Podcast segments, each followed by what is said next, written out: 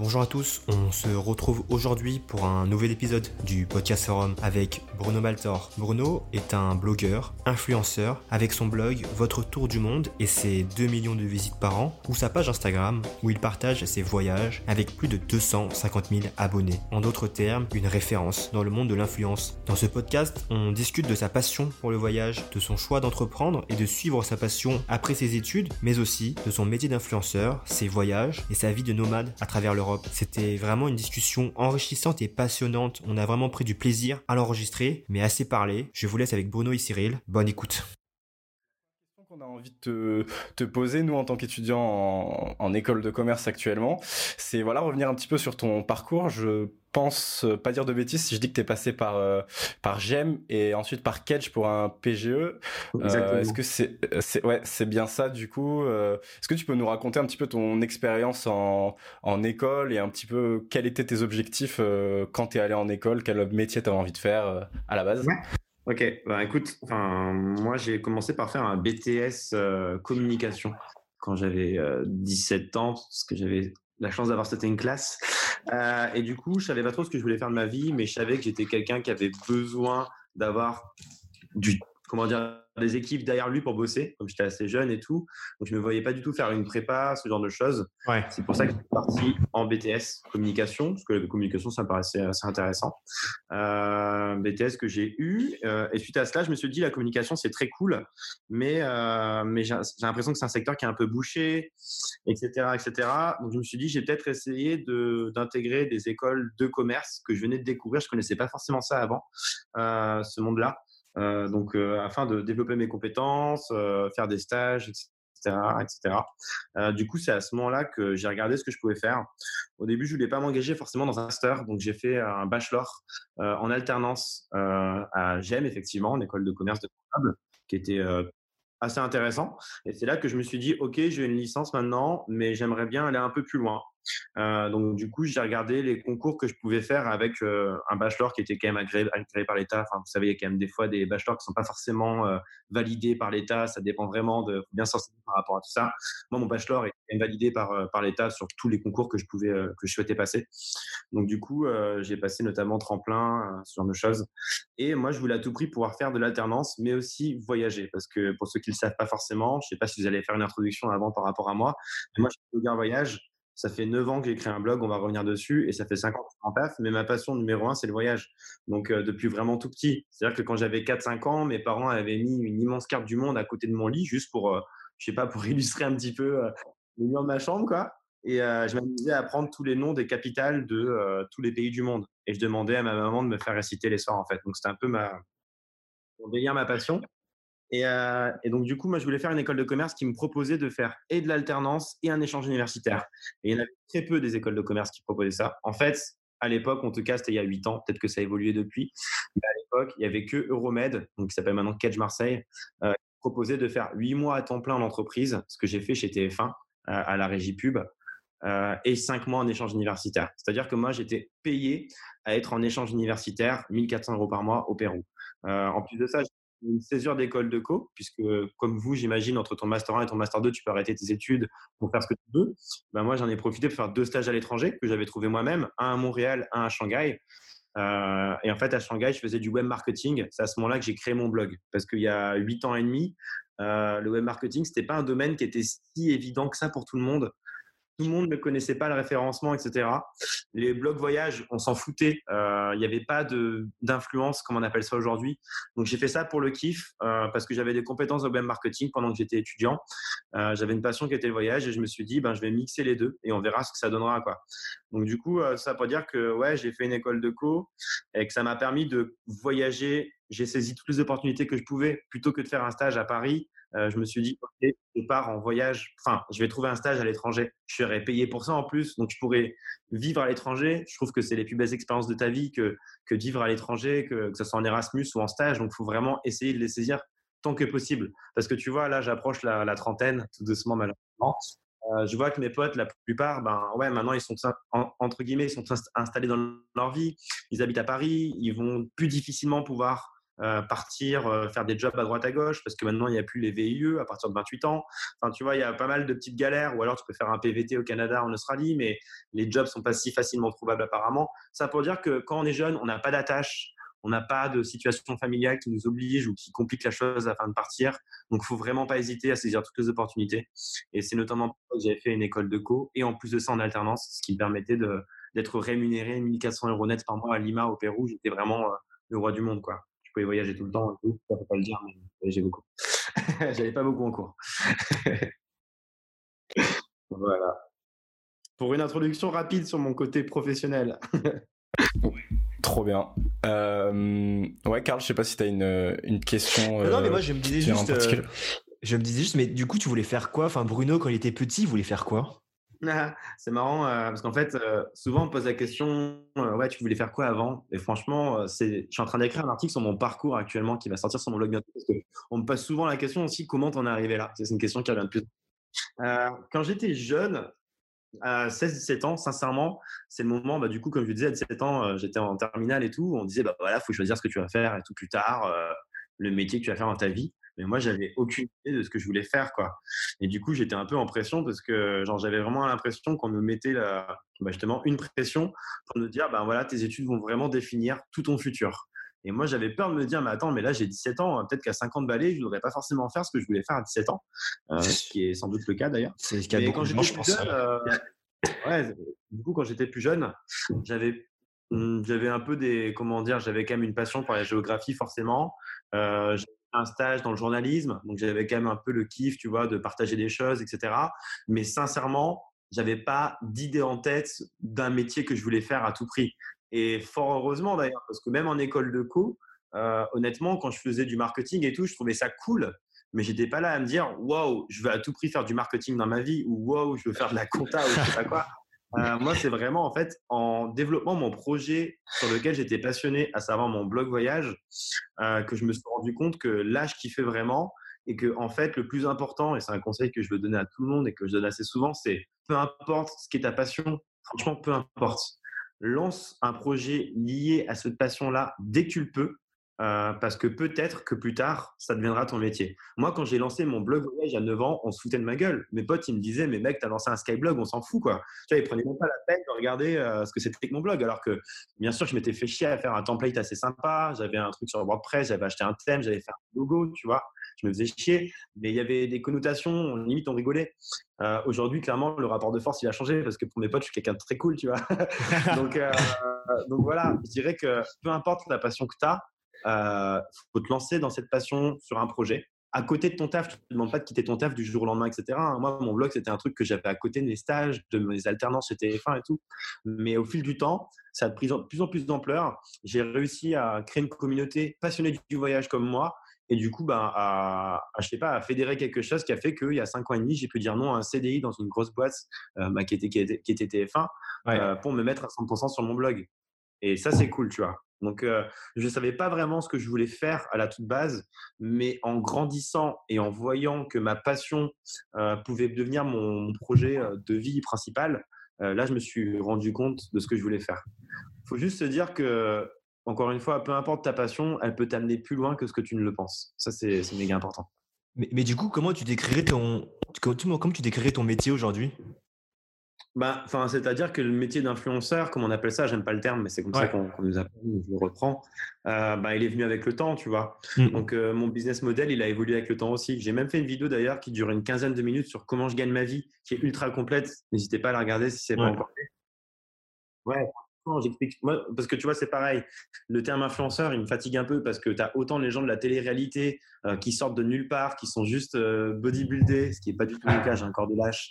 Ou euh, des meufs, tu vois, enfin voilà, qui sont pas forcément les plus smart. les gens, le terme influenceur, il, englobe tout le monde, tu vois. Autant le Norman fait des vidéos qui est, qui est au-dessus de tout ça, qu'un mec qui a rien à voir, etc.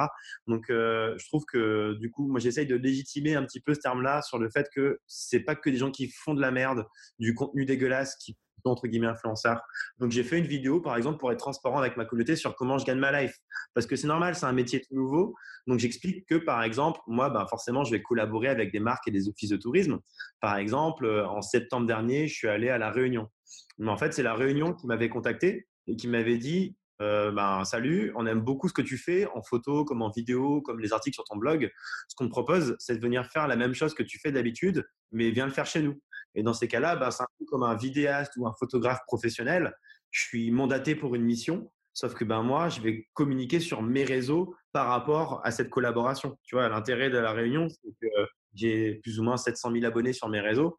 Et du coup, ben, ça va être intéressant pour eux de toucher un public qui me suit, qui est normalement un public qui aime voyager, donc qui recherche des idées de destination.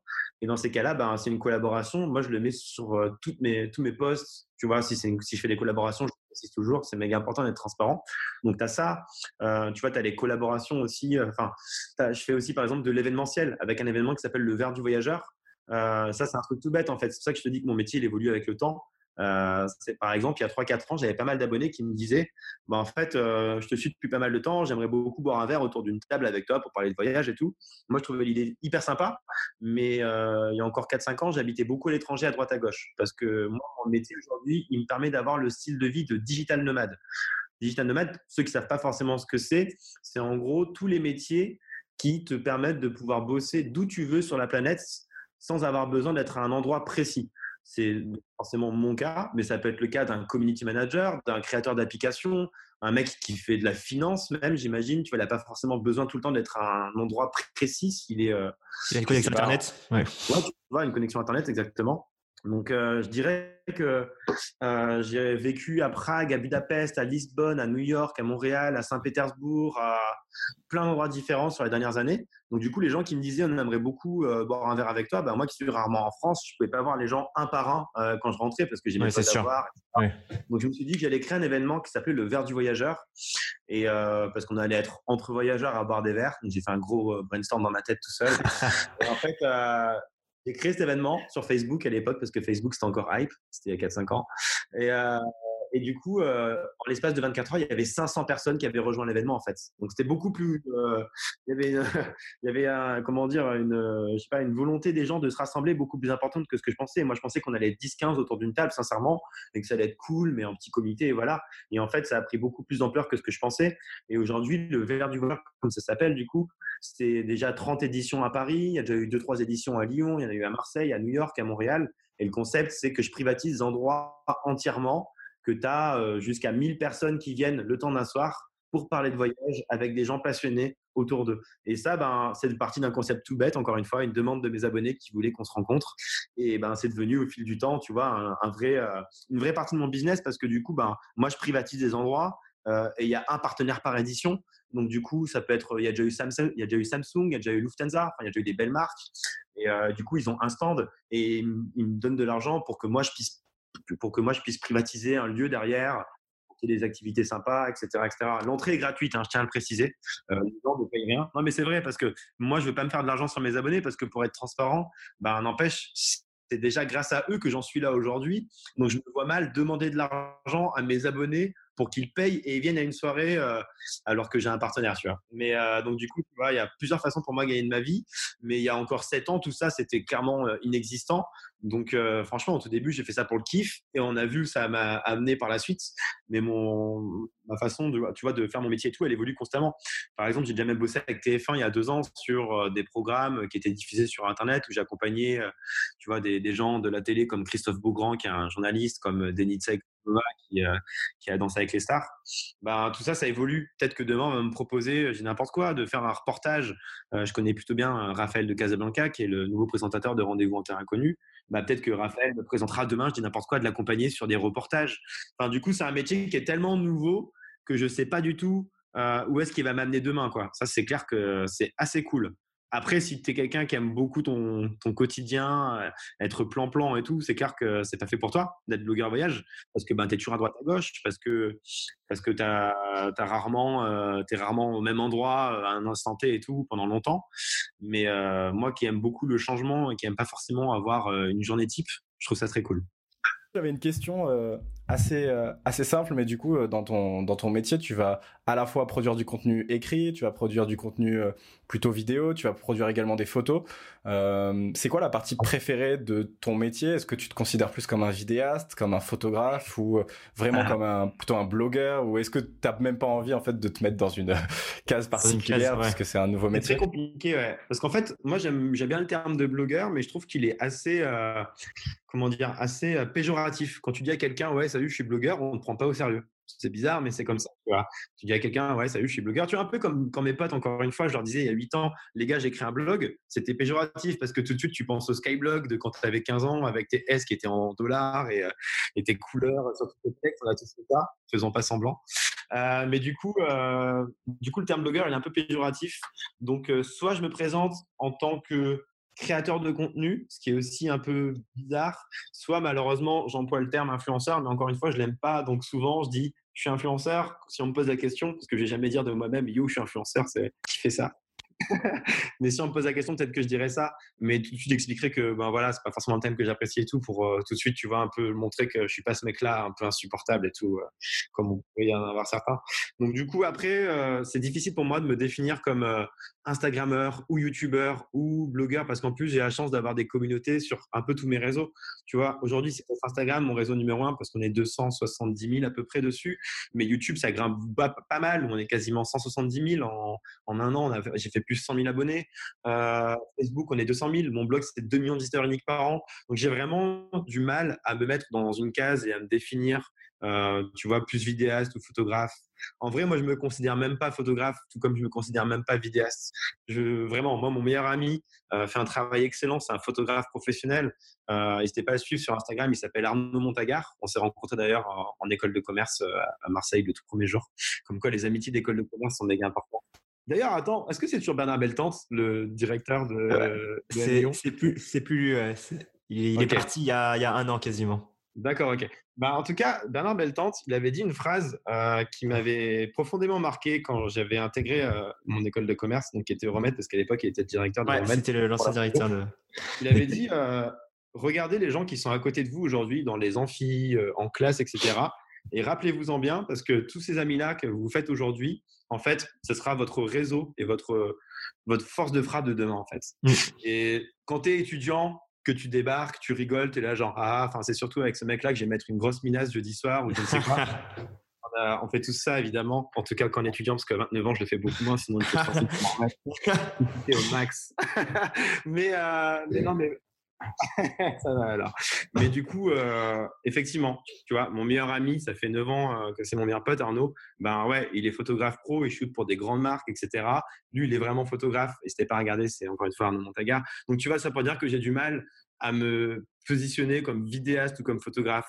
Moi, j'essaie d'être euh, le meilleur possible dans tous les contenus que je vais créer. Euh, et d'être aussi un peu voilà caméléon tu vois. Par exemple on est en confinement en ce moment je sais pas quand vous avez diffusé podcast mais là on est encore en plein confinement.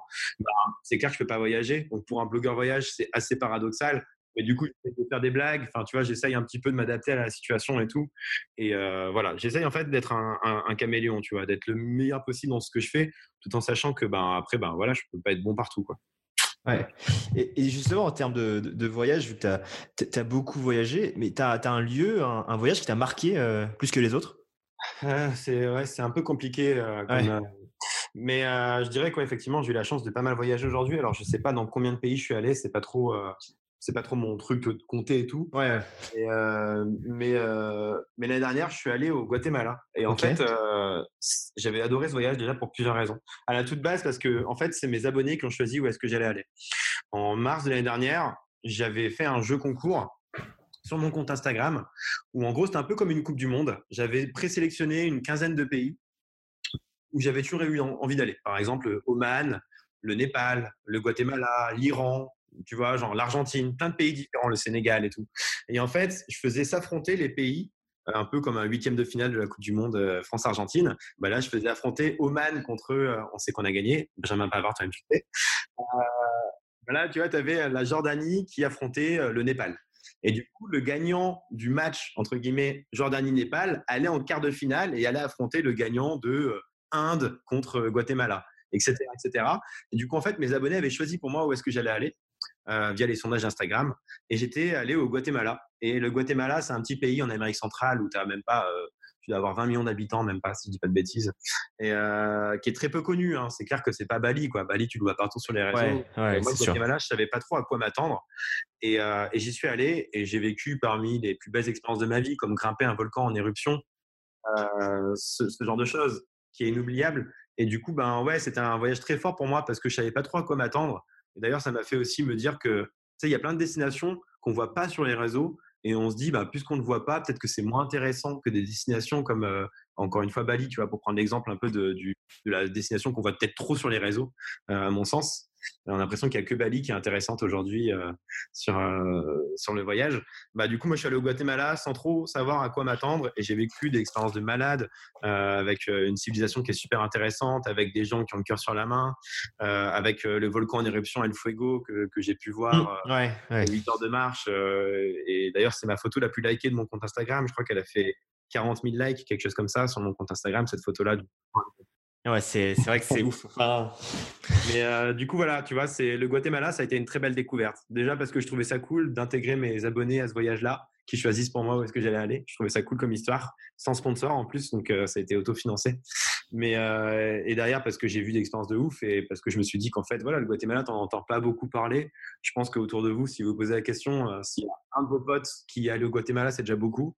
et ben voilà, j'ai réussi à montrer que tous les pays pouvaient valoir je sais pas, le déplacement, quoi, et qu'il faut pas non plus se baser que sur les réseaux à une époque où c'est assez paradoxal de dire ça, hein, parce que je suis blogueur, mais vois, ben, moi je trouve ça cool justement en tant que blogueur d'essayer de montrer aussi des destinations différentes tout le temps, tu vois. Pas que euh, de la Californie, du Bali, de la Thaïlande, euh, ce genre de choses. Un peu bah, justement, ça se, ça se ressent, je trouve que ça se ressent pas mal dans, bah, mmh dans ton, dans l'évolution de tes vidéos où tu vas partir dans des, sur des destinations un peu plus atypiques entre guillemets. Et je sais pas si, je sais pas si je me trompe, mais j'ai l'impression que dans tes dernières vidéos, tu vas mettre aussi un accent un peu plus sur sur la population, sur euh, le mode de vie des gens. Euh, et il y a aussi ce côté-là dans tes dans tes vidéos qui est montrer le voyage, mais pas uniquement comme un comme un touriste en fait, mais mais aussi découvrir les gens. Donc ça, je pense que c'est vraiment un parti pris de, de, de, ta part et je le ressens de plus en plus en tout cas en regardant tes vidéos. Euh, donc, euh, donc ouais, je, je trouve que c'est euh, c'est assez intéressant de, de voir le voyage aussi comme ça et pas uniquement en, en cliché euh, sur Instagram comme, comme, tu le disais tout, comme tu le disais tout à l'heure. Ouais, parce que tu vois, chaque réseau a son, a son importance. Par exemple, c'est vrai que sur Instagram, sur mes posts Instagram, je vais forcément mettre mes belles photos, euh, tu vois, de, de situations, etc., que j'aurais pu euh, capter. Mais après, sur les stories, j'ai peut-être plus montré les ambiances. Et après, sur les vidéos, effectivement, sur YouTube, je vais vraiment essayer de mettre en avant plein de choses, et notamment les gens parce que qu'est-ce qui fait la richesse d'une destination? C'est pas juste un beau coucher de soleil sur une plage. Ça, tu peux honnêtement l'avoir en France. Ça te fait pas chier à aller au bout du monde pour avoir un beau coucher de soleil sur une plage. Euh, mais ce qui fait la richesse d'un pays comme le Guatemala ou d'une région française comparée à une autre, ben, ça va vraiment être les, gens, tout simplement. Donc, du coup, j'aime beaucoup mettre en avant, effectivement, ben, les, les, les, belles rencontres que je vais faire. Comme sur mes dernières vidéos, effectivement, c'était en Inde, principalement, là, mes dernières vidéos sur YouTube. Ben, moi, j'ai eu une vraie belle découverte par rapport à ça en Inde, sur la bienveillance des gens dans la région où je suis allé. Ça s'appelle le Madhya Pradesh. J'y ai passé trois semaines environ. Et vraiment, c'était que des gens qui t'arrêtent dans la rue pour te dire bienvenue en Inde. Et ça, c'est quand même quelque chose qui est choquant dans le bon sens du terme. Quoi. Ouais, tu t'arrêtes en voiture pour te dire Welcome to India et ils se cassent. tu es obligé de le mettre en avant et d'en parler parce que ça, ça fait la richesse de, de la destination. quoi. Surtout que mm. l'Inde est un peu victime des préjugés. C'est un pays d'1,3 milliard d'habitants et on le résume à 2-3 faits divers qui sont, je le concède, vraiment très très euh, hardcore pour certains, mais c'est 1,3 milliard d'habitants, c'est bientôt le plus grand pays du monde en nombre d'habitants dans la Chine.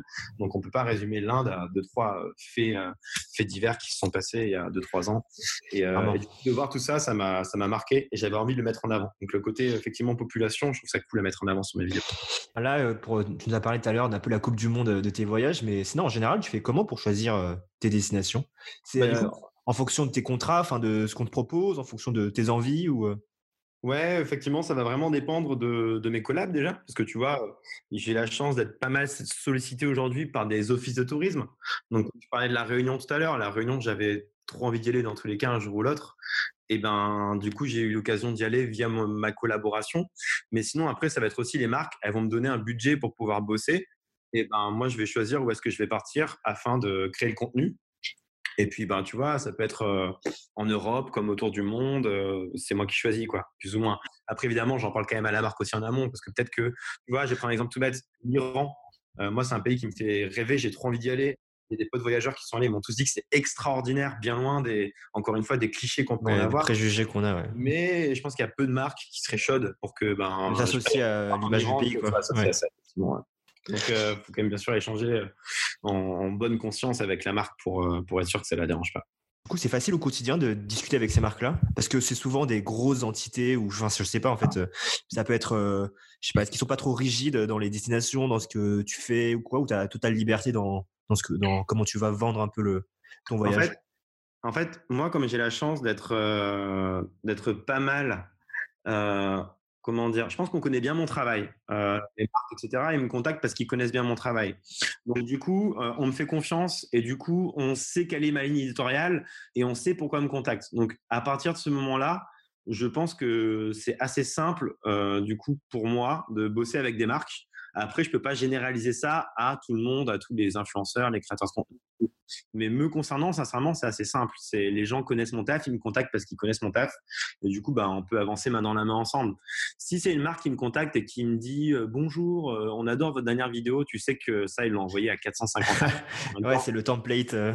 ouais, c'est ça, ouais, exactement. Donc ça, c'est plus compliqué. Mais globalement, je trouve que ce monde-là de l'influence, moi, ça fait, ben, tu vois, je trouve que le terme influence existe depuis 4-5 ans. Mmh, ans. Moi, ça fait 7 ans, 8 ans que je suis blogueur, donc j'ai vraiment grandi avec ce monde-là.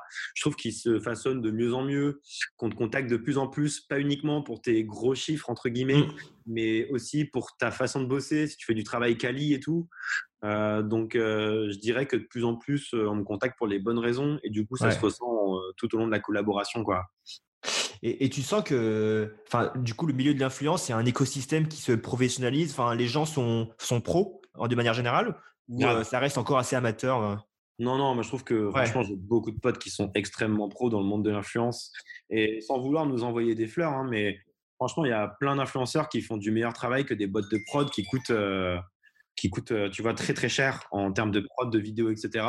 Et, qui du coup font du meilleur taf, quoi, avec des moyens bien plus limités. Donc euh, franchement, je vais pas mettre encore une fois tout le monde dans le même panier parce que le monde de l'influence, ça veut tout et rien dire. Ça veut dire la petite starlette de la réalité qui est qui est pas forcément connue pour les bonnes raisons et les mecs qui vraiment font du bon taf. Mais moi, autour de moi, dans mon cercle, en tout cas, je trouve qu'il y a vraiment des sacrés euh, des sacrés créateurs de contenu quoi. Après, il y a tout sur l'influence. Donc chacun est libre de follower les gens qui veulent quoi. J'aurais, j'aurais envie de repartir un petit peu en arrière sur, euh, sur ton côté un petit peu parcours. Tu disais tout à l'heure que tu as été en alternance. Est-ce qu'une fois diplômé, tu as fait un, fait, enfin, t'es directement euh, rentré sur le marché de l'emploi euh, de manière un peu plus traditionnelle ou t'es directement parti sur, bah, sur ce côté voyage? Et, et la deuxième question qui, qui, qui suit juste derrière, c'était est-ce que ça a été difficile en fait de, de prendre ce risque? Je me dis qu'il y a les gens qui nous écoutent ou même ou même nous, euh, on peut avoir des passions et avoir un petit peu ce frein de se dire bah oui mais c'est dur, j'ai fait j'ai fait une école par exemple où j'ai fait telles études et j'arrive pas à, j'ai pas le déclic qui fait que je vais me lancer là-dedans à temps plein. Euh, donc voilà, est-ce que euh, est-ce qu'on t'a encouragé, est-ce que ta famille, tes amis aussi t'ont soutenu là-dedans? Et comment ça s'est comment ça s'est passé? Euh, ouais, alors en fait, moi, pour remettre les, choses dans le contexte, j'étais en alternance chez TF1 du coup, il y a bah, en 2013-2014.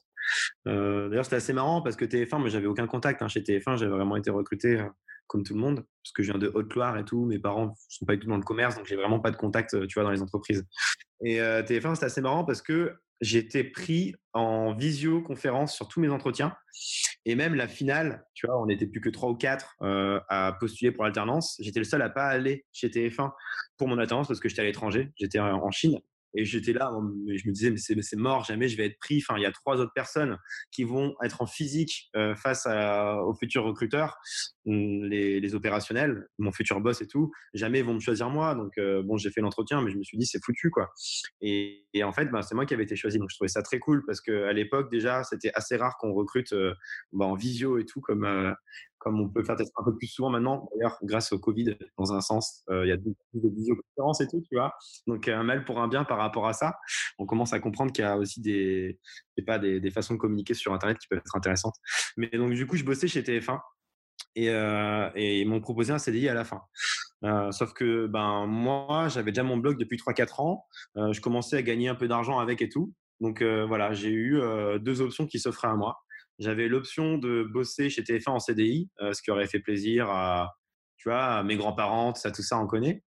Ou alors il y avait l'option de, bah, je prends un risque, effectivement, parce qu'il y a cinq ans et demi, le terme d'influenceur n'existait même pas. Maintenant, je me rappelle, parce que tu vois, je me considère encore blogueur et tout. Instagram existait à peine en France il y a cinq ans.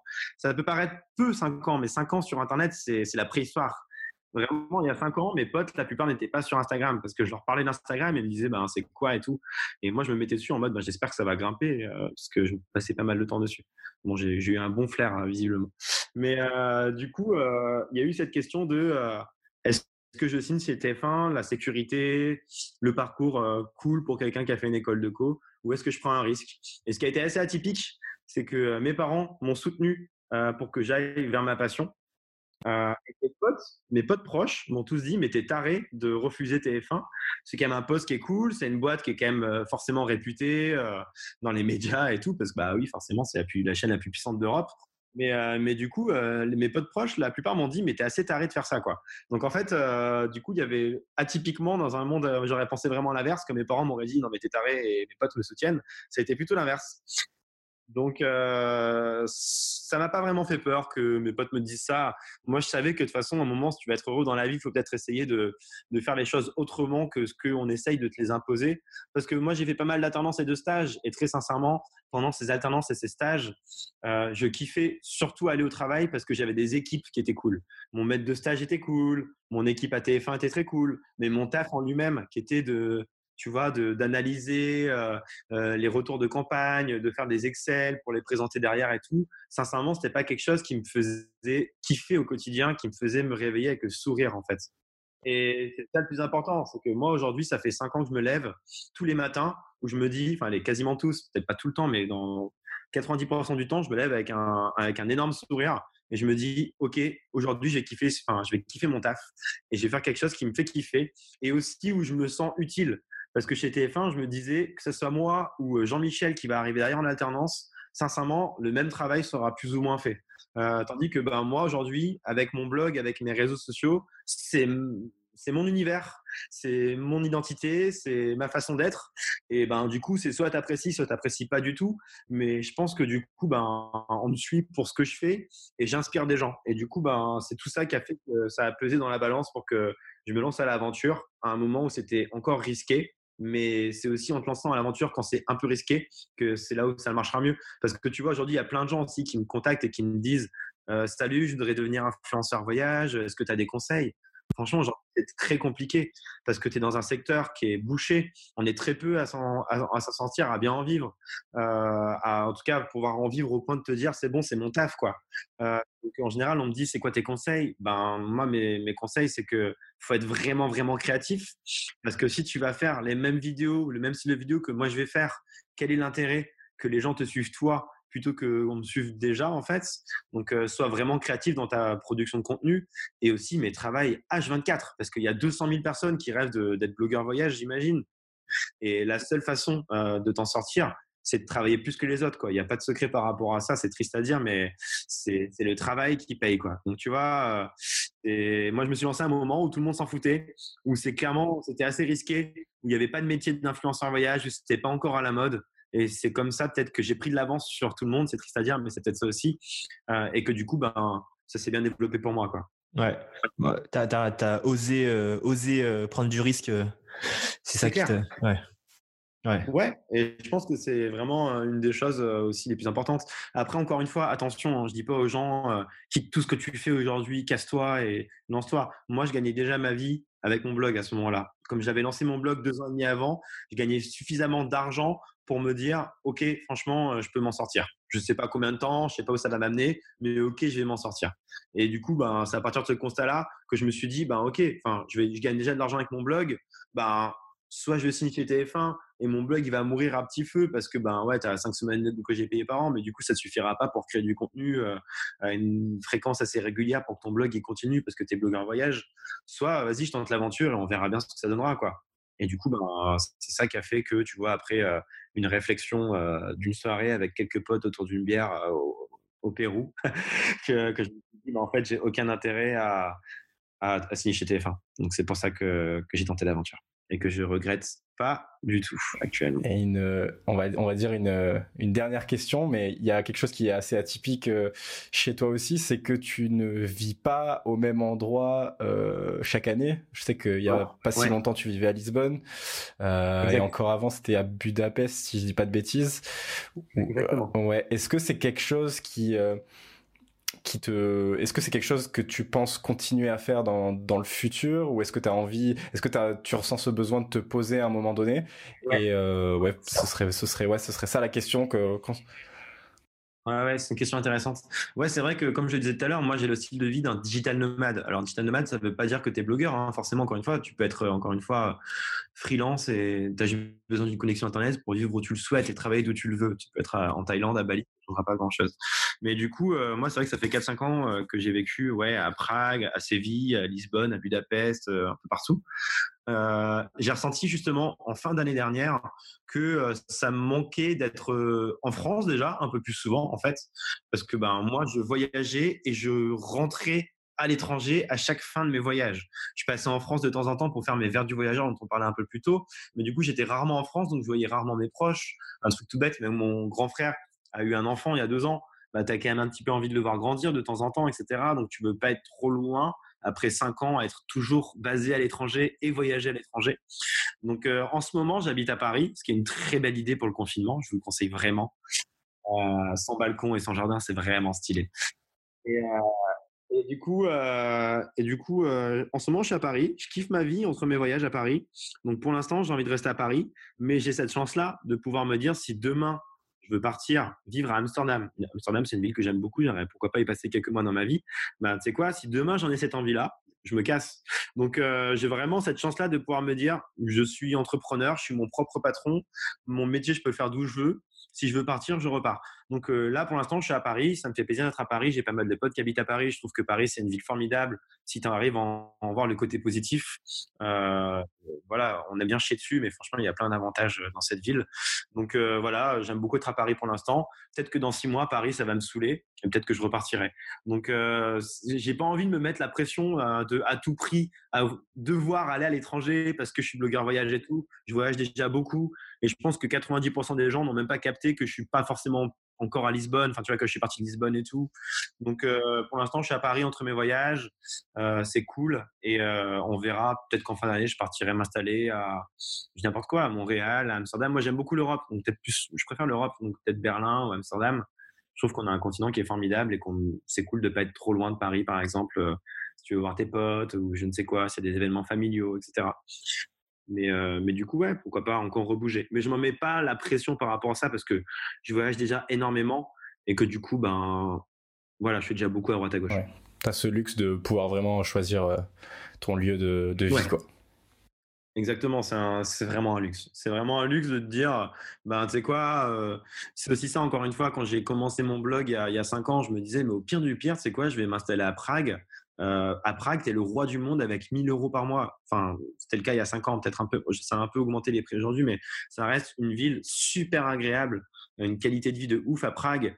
Et es le roi du monde pour 1000, euh, 1500 balles par mois. Alors que, ben, clairement, 1000, 1500 balles par mois à Paris, tu payes pas ton loyer. Donc, du coup, tu vois, euh, c'est pour ça que j'avais peut-être pas trop trop de pression parce que je me t'ai rendu compte de ça assez vite. Ben, en fait, j'ai pas besoin d'être en France pour, pour bosser et tout. Donc, ouais, c'est une chance de ouf de pouvoir te dire si demain ça te plaît plus d'habiter un endroit, ben, casse-toi. quoi. Bien sûr, il y a juste les questions de visa euh, à prendre en compte, mais pour l'Europe, ben, l'espace Schengen, tu peux circuler librement comme tu le souhaites. Euh, peut-être pas pendant encore une fois le Covid parce que les fermes, c'est mauvais exemple, mais globalement, c'est pas problématique. Et euh, du coup, ouais, quand tu vas vivre à Lisbonne, bah, tu sais quoi, casse-toi à Lisbonne. Ah, j'ai quitté passer un week-end à Séville, bah ok, j'ai passé trois mois derrière. Donc, euh, tu vois, c'est une chance de ouf. Et ça, encore une fois, vraiment que les gens le comprennent bien, t'as pas besoin d'être blogueur voyage pour avoir ce style de vie. Je sais que c'est souvent un, un, stéréotype qui est fait, mais c'est pas du tout le cas. Tu peux être créateur d'applications, tu peux être plein de métiers et pouvoir t'offrir le luxe de vivre à l'étranger. C'était Bruno Maltor. N'hésitez pas à le suivre sur son blog, Votre Tour du Monde, sur ses réseaux, Instagram, Facebook ou LinkedIn en cherchant Bruno Maltor. On souhaite aussi remercier nos sponsors, Mazar et Procter Gamble, sans qui tout cela ne serait pas possible. N'hésitez pas à partager ce podcast avec vos proches. Abonnez-vous sur votre plateforme de podcast préférée. Pour le reste, on se retrouve sur tous les réseaux sociaux de Forum EM Lyon, Facebook, Instagram et LinkedIn. Ciao